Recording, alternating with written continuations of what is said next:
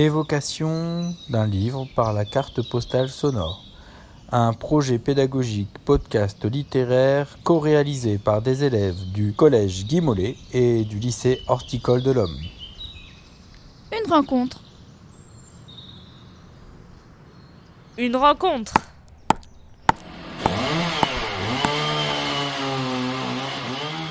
Pensez à la suite.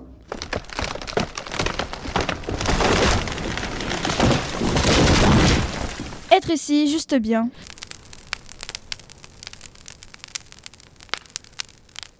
Faire de la place. Se faire une petite place.